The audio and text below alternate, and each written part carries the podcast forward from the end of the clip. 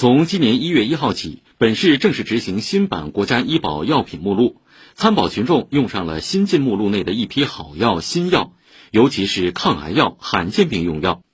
其中，全球首款脊髓性萎缩症疾病修正治疗药物诺西那生钠注射液进入医保后，由几十万一支降到几万元，为这种罕见病患儿家庭带来曙光与希望。请听报道。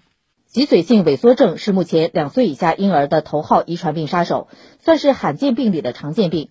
我国约有三万多患者，目前登记在册的为一千七百人左右。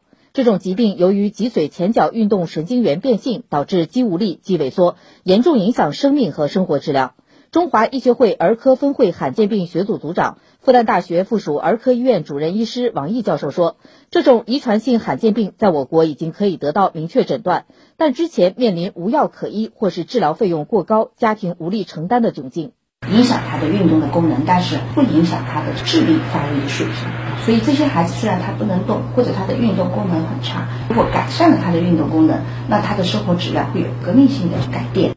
诺西那生钠是一种反义寡核苷酸类药物，精准靶向针对致病原因，有效改善患者运动、呼吸等重要功能，提高生存率。目前，全球有超过一万例的人使用过诺西那生钠注射液，在辅以科学的康复治疗，很多孩子从不能站到能站、能走，甚至骑车。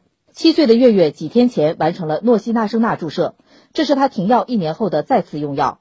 孩子妈妈说，没进医保前，一针几十万元的费用让他们止步不前。因为当时二零二零年出现疫情了嘛，家庭收入就不稳定了，然后后续就停药了，到现在就是。又唤起了生的希望了嘛？